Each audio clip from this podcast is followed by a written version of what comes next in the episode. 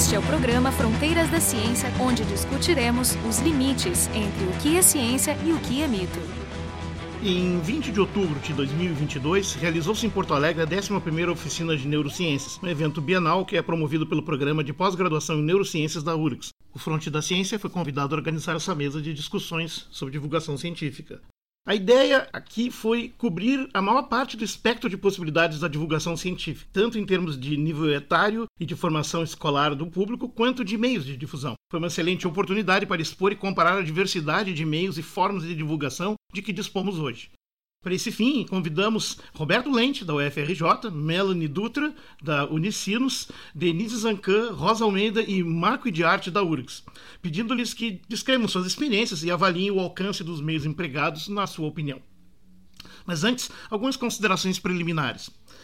A importância da divulgação ou popularização da ciência se mede pelo fato dela ter tanto um uso constitutivo, divulgar é a obrigação dos cientistas e conhecer é um direito fundamental das pessoas, simultaneamente há um uso defensivo, a necessidade de combater as pseudociências, os negacionismos e o obscurantismo anticientífico, algo tão atual e preocupante. A missão só fica mais complicada com o atual tsunami de desinformação, notícias falsas e distorções que causam um dano enorme à percepção pública e à credibilidade da ciência. Mas sabemos que informação não é educação. Logo, temos uma pista de qual caminho tomar, uma vez que essa avalanche de más informações supera em velocidade nossa capacidade de responder a tempo, somos forçados a atuar de forma preventiva, pensando antes na educação científica, informando e formando as pessoas, preparando-as para o exercício autônomo do pensamento crítico. Podemos identificar três agentes sociais principais atuando nessa missão. Três tipos de profissionais muito diferentes, professores, jornalistas e popularizadores cientistas, propriamente ditos. Os três funcionam como um filtro ou colchão amortecedor entre o discurso recheado de jargões técnicos incompreensíveis que se usa na universidade e na pesquisa científica e tecnológica e, na outra ponta, a percepção do grande público, intermediando essa troca de informações. Cada um desses profissionais tem suas vantagens, mas também suas mazelas. Professores de escola, de ciência, de matemática, são fundamentais, mas sabemos bem como são pouco valorizados, ganham mal para trabalhar muito e em condições geralmente inóspitas. A escola deveria ter mais força, sim, mas perde a disputa para as redes sociais e mesmo a exposição à grande mídia. Jornalistas, por outro lado, têm a vantagem de operarem mais próximos do grande público e saber passar informações de forma acessível na linguagem mais apropriada. Mas sua contribuição depende de quanto conhece de cada assunto. E falar de ciência pode ser bastante complicado, especialmente quando deixamos lacunas sem explicar o público as preencherá com a imaginação, e o resultado final é geralmente equivocado, confuso, quando não danoso. Por fim, temos a popularização científica, geralmente feita por pessoas dentro da ou muito próximas à universidade, que compreendem melhor os assuntos abordados, mas podem ser menos hábeis no uso da linguagem. E ainda por cima, tem de enfrentar o inevitável, o maior desafio de todos, a tradução desse conhecimento em uma narrativa acessível a todos.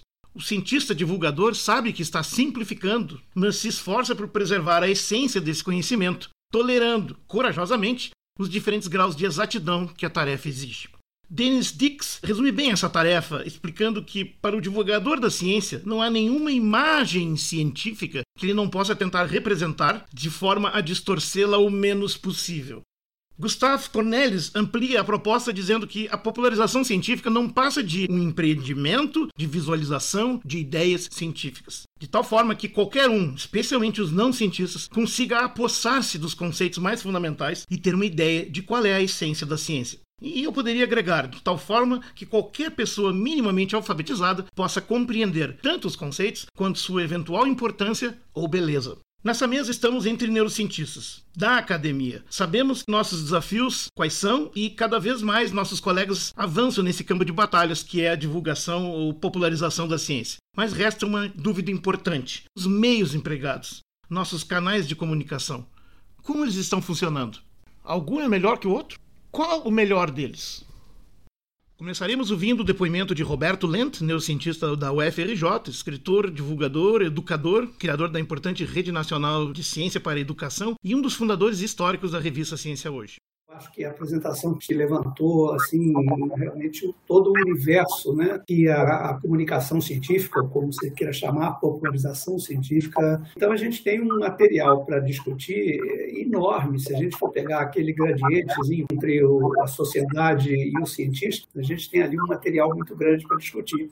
O que eu acrescentaria a mais, Jorge, seria o seguinte: eu acho que a popularização da ciência ela é tão importante que ela deve se transformar numa política pública. Ela não deve ser apenas uma iniciativa dos cientistas ou dos jornalistas, isto é, de indivíduos, ela deve ser estimulada pelo Estado, no âmbito federal, estadual e municipal.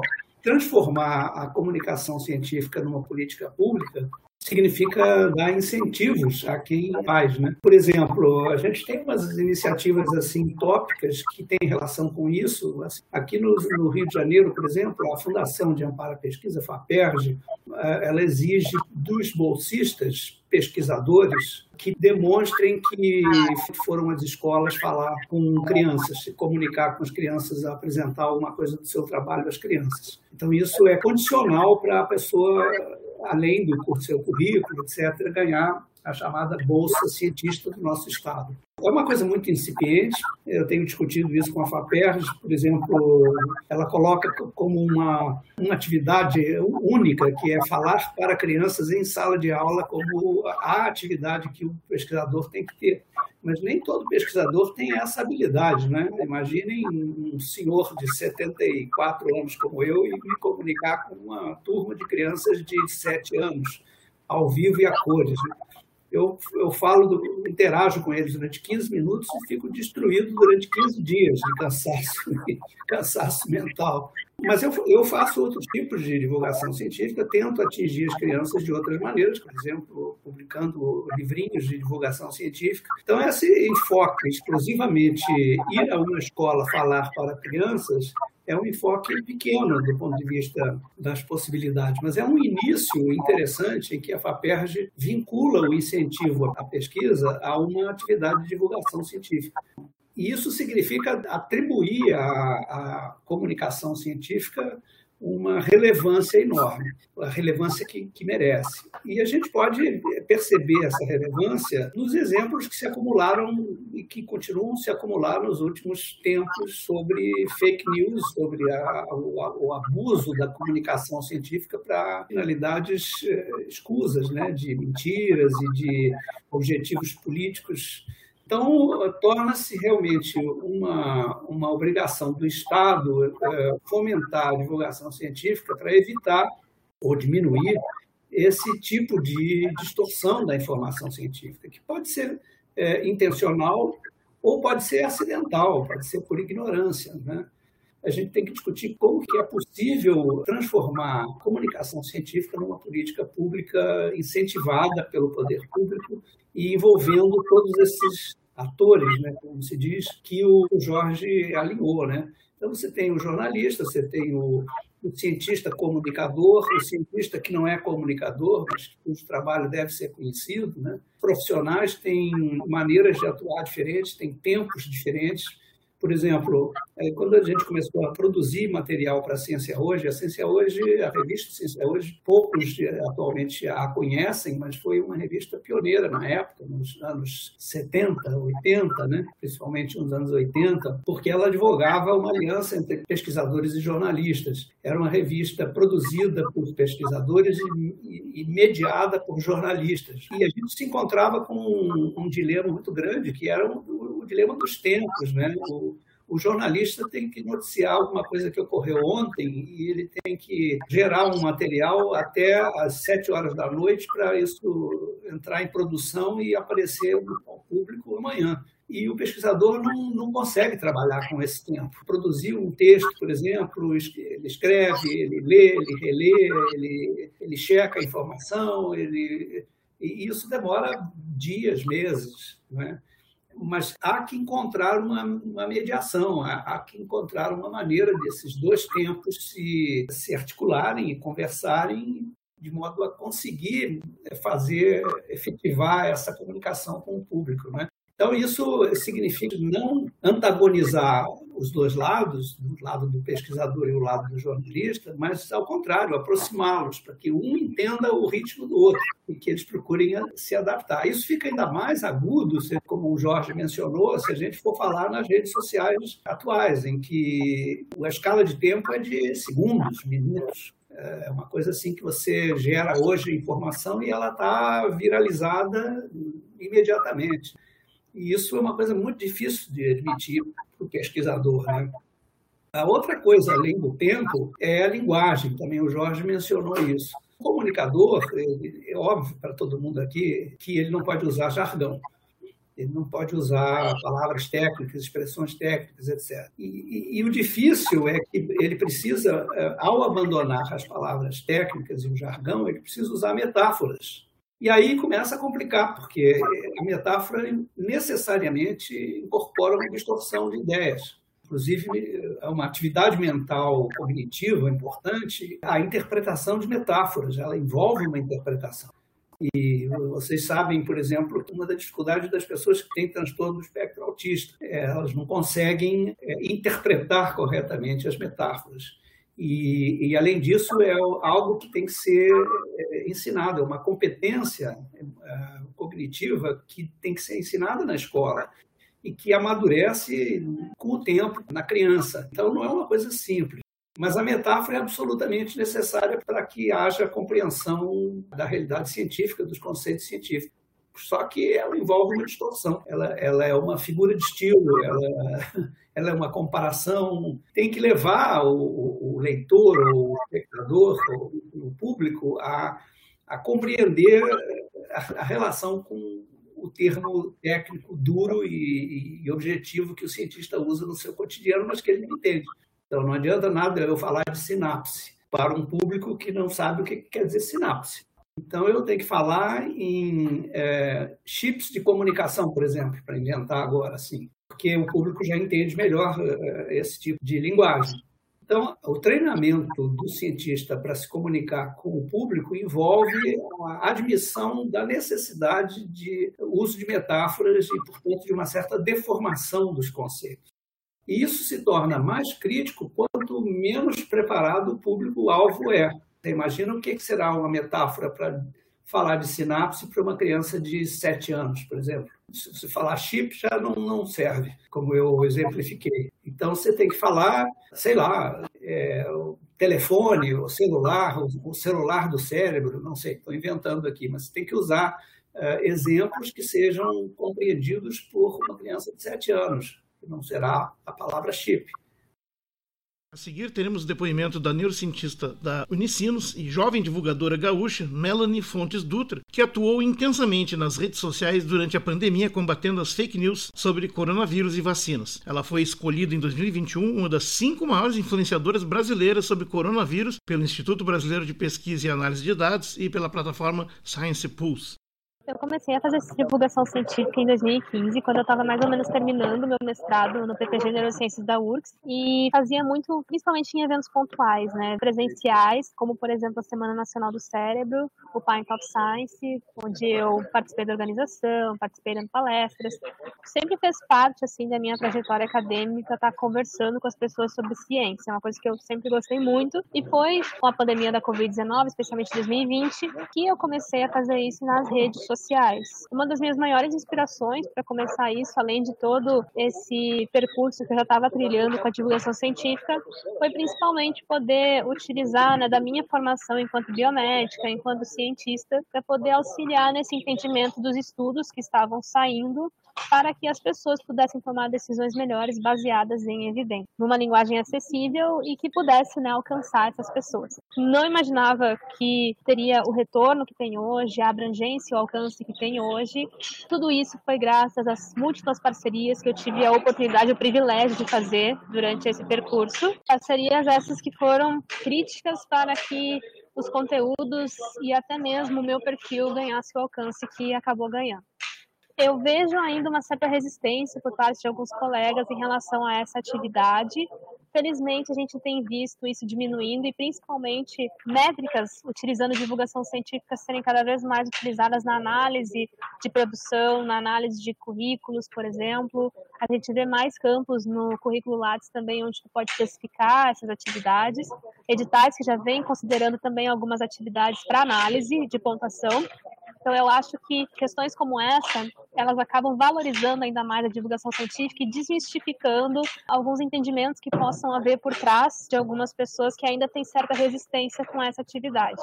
Então, acho que é justamente cada vez mais, mais de nós cientistas engajando nisso que a gente vai conseguir tornar a divulgação ainda maior, ainda mais acessível e ainda mais atraente, né, como um nicho que a gente pode atuar. A linguagem ela é muito crítica, né, na forma como a gente vai então se comunicar com determinados públicos, né? Alguns públicos eles vão demandar uma linguagem com certas características, enquanto com outros públicos a gente até consegue, né, usar uma linguagem menos formal, mais divertida no sentido de utilizar referências engraçadas, modernas, que acabam uh, conversando mais com esse público, né? O caso, por exemplo, de públicos jovens, que a gente usa memes, séries, N coisas para contextualizar algum assunto de ciência. Então, saber o público que a gente quer comunicar é mega importante para a gente definir como a gente vai se comunicar com esse público, qual que é a linguagem que a gente vai utilizar e como modificações nessa linguagem podem alterar a forma como essa informação é processada e recebida por esses públicos, e principalmente buscada por esses públicos, né?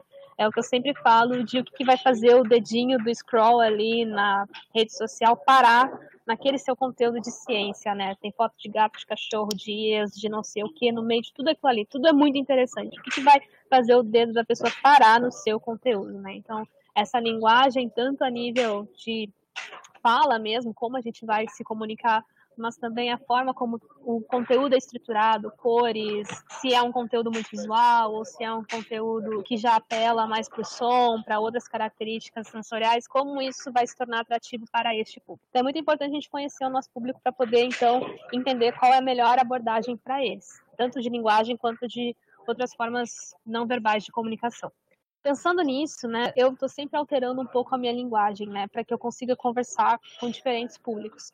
Como eu atuo mais no Twitter, essa linguagem ela é escrita, basicamente. Então, eu gosto muito de no texto ter elementos não formais, mas de uma linguagem mais jovem e tudo mais, uma linguagem realmente mais que, que, converse com um público muito abrangente. E daí utilizar GIFs, por exemplo, né, junto desse texto. Então, GIFs eles acabam conversando muito com o público jovem, embora o texto daquele tweet converse com públicos jovens e também com outros públicos, né, que já não são muito chegados, por exemplo, em utilizar esses recursos mais atuais. Eu acho que fazendo isso a gente acaba tendo elementos do texto que vão atrair diferentes públicos, eles acabam também focando em partes diferentes desse conteúdo. Eu já recebi críticas, né, de pessoas mais velhas por usar muitos GIFs, justamente porque quebra a formalidade do conteúdo, e a minha resposta é sempre a mesma, o objetivo é esse, é quebrar a formalidade do conteúdo. O conteúdo científico, ele não precisa ser formal nas redes sociais. Ele tem que sim ter um rigor técnico no sentido de não reduzir e simplificar aquela informação, não distorcer, não torná-la simplificada ao ponto de que a pessoa pode ter um outro entendimento para além do que o trabalho está mostrando, mas ao mesmo tempo a gente não precisa fazer uma comunicação tal qual a gente faz num artigo científico, que é mega técnico e mega formal. A gente pode sim utilizar vários elementos, até para quebrar o estereótipo do cientista e mostrar que pessoas jovens, pessoas de N características, que também se interessam por N outras coisas fora de ciência, podem unir elementos da nossa rotina, do nosso lazer, com o consumo de informações científicas. Que eu acho que esse é o grande objetivo, é tornar o consumo de ciência como parte de um lazer de uma pessoa, tornando isso divertido, agradável, por mais que o assunto muitas vezes seja tenso, mas enfim, fazendo essa estratégia para aproximar ainda mais as pessoas da ciência. Como eu uso muito Twitter, eu não tenho muito essas métricas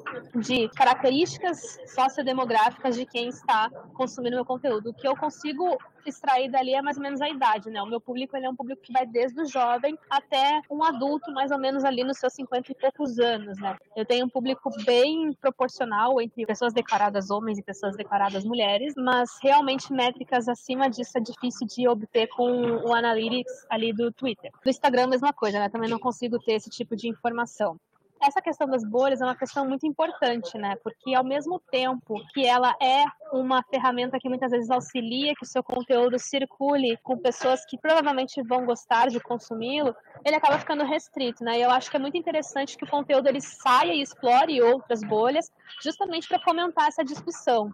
Para mim, na minha visão, o negacionismo, né, independente se a gente está falando de um negacionismo de vacina ou de um negacionismo em algum assunto específico da neuro, o negacionismo em si é um perigo para a saúde pública e para a própria vida da pessoa, né, da, da própria condição da sociedade, porque o negacionismo afasta essa pessoa daquele conhecimento científico que foi gerado justamente para que a gente pudesse ter um entendimento melhor sobre o assunto e tomar decisões melhores para as nossas vidas e para a própria sociedade, na criação de políticas baseadas em evidência, que a gente bate tanto martelo de importância, né, dentro e fora de situações de emergência sanitária.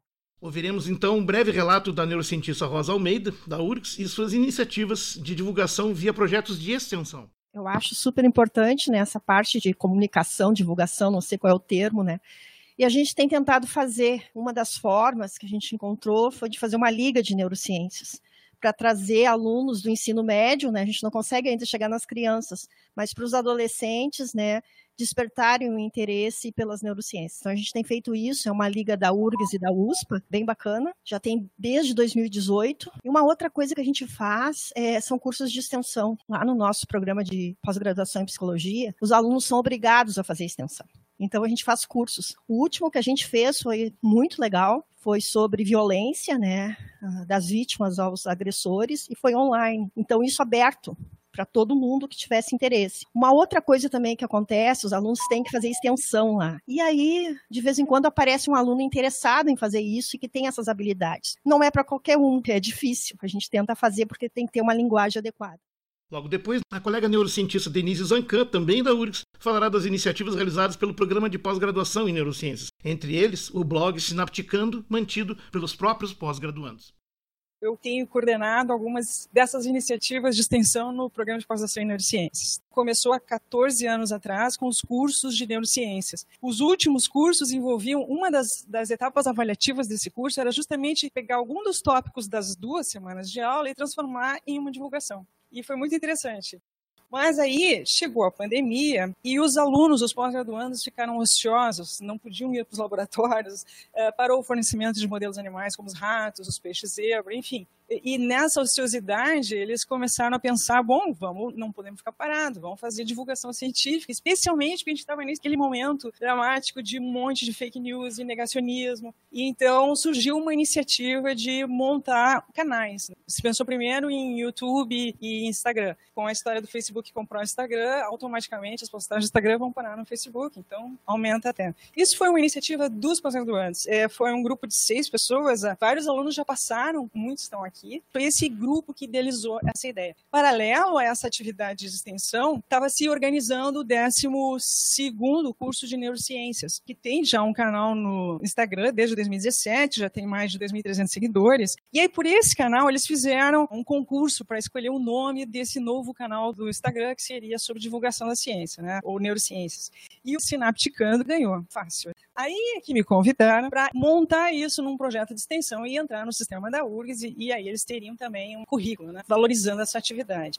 Basicamente, a grande preocupação deles era fazer uma, uma divulgação simples, mas correta. O grande drama era esse, era ver as divulgações que tinham por aí com muitos erros. E o mais difícil que é fazer de forma simples, né? Muito difícil. Um terceiro objetivo que era fazer algo lúdico, que chamasse atenção, que tivesse brincadeiras, que usasse uma linguagem jovem, né? E o interessante é que logo nas primeiras publicações pegavam temas difíceis até, drogas de abuso, coisas desse tipo. Tinha, óbvio, que é mídia social, tem interação social, e aí tinham comentários que não, não vieram bem. Então, por exemplo, foram mal interpretadas algumas das brincadeiras. Aí foi um banho de água fria no pessoal, e eles tiveram que, bom, então não dá para brincar tanto. Vocês vejam que lidar com mídia social não é tão simples. E a outra dificuldade de fazer projeto de extensão na pós-graduação é porque os alunos têm outra prioridade, né? Que é tocar o projeto de pesquisa. Então, naquele momento, eles estavam ansiosos, mas logo em seguida, não quando começou já a liberar ratos e voltar a trabalhar nos laboratórios. Esses projetos de extensão, eles têm muita rotatividade de alunos. E, claro, quando muda o grupo de alunos, muda o perfil. E, e pode mudar um pouquinho aqui metas ou objetivos, tá?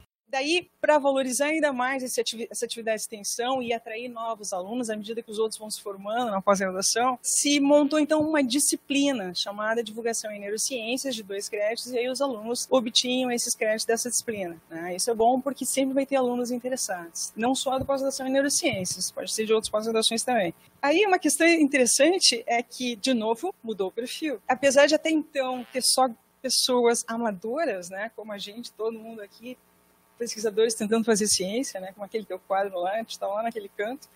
é, chegou nesse grupo, por exemplo, um aluno que tinha, que era profissional nisso, que ganhava dinheiro com isso, prestava serviço sobre isso.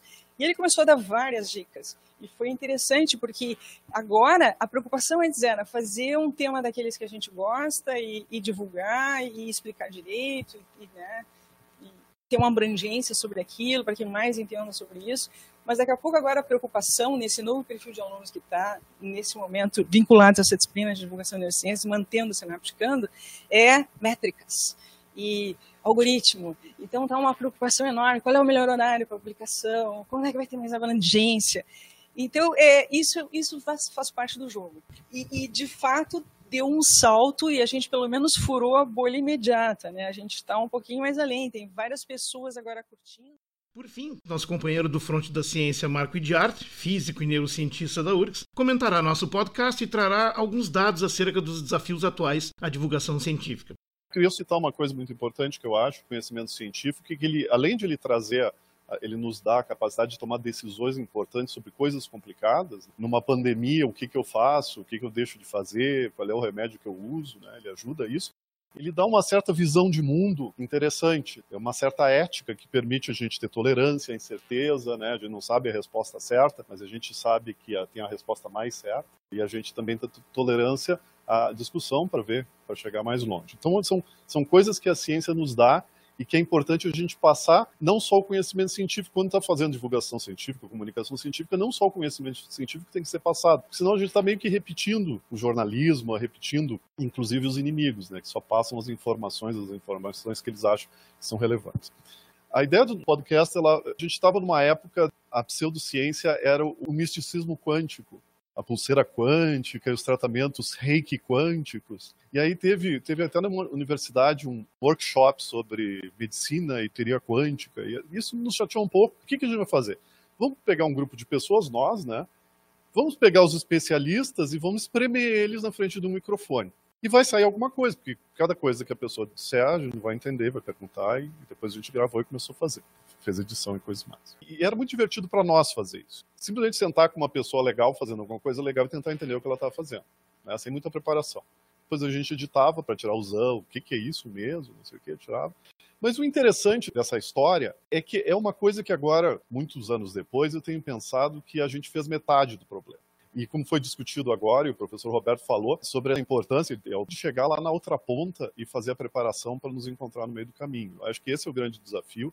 E o grande desafio é justamente a educação básica. Então, a, gente fez metade do trabalho. A gente tem conteúdo, mas como é que o conteúdo chega? Esse é o grande desafio. Como é que o conteúdo chega? A gente pode tentar criando celebridades, né, criando pessoas que sejam os heróis, que nem o, o Santo Carl Sagan, né, que eles sejam heróis grandes, que eles sejam bigger than life, que nem os americanos falam, e as pessoas ficam olhando e prestando atenção. O Drauzio Varela, para mim, é um desses heróis do Brasil, né? Que a gente presta atenção na pessoa e tem a celebridade à volta para nos ajudar.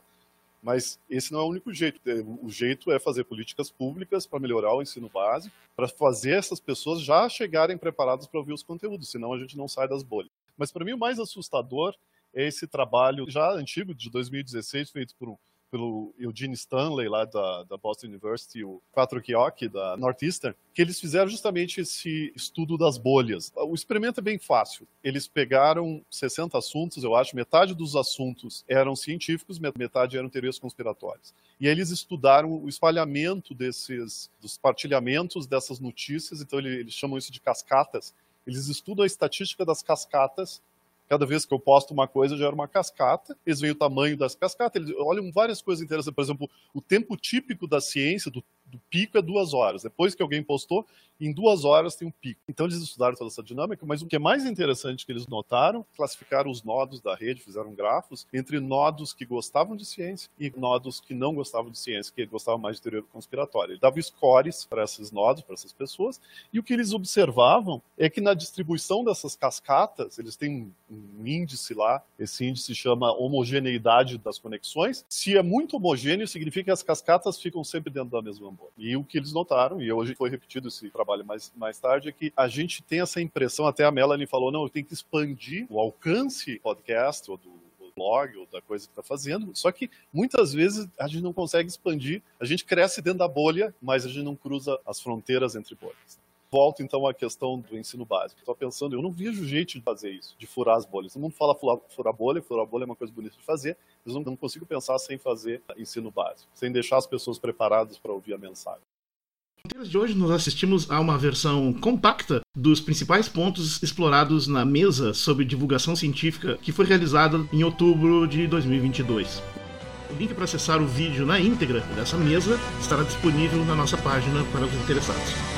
O programa Fronteiras da Ciência é um projeto do Instituto de Física da URGS.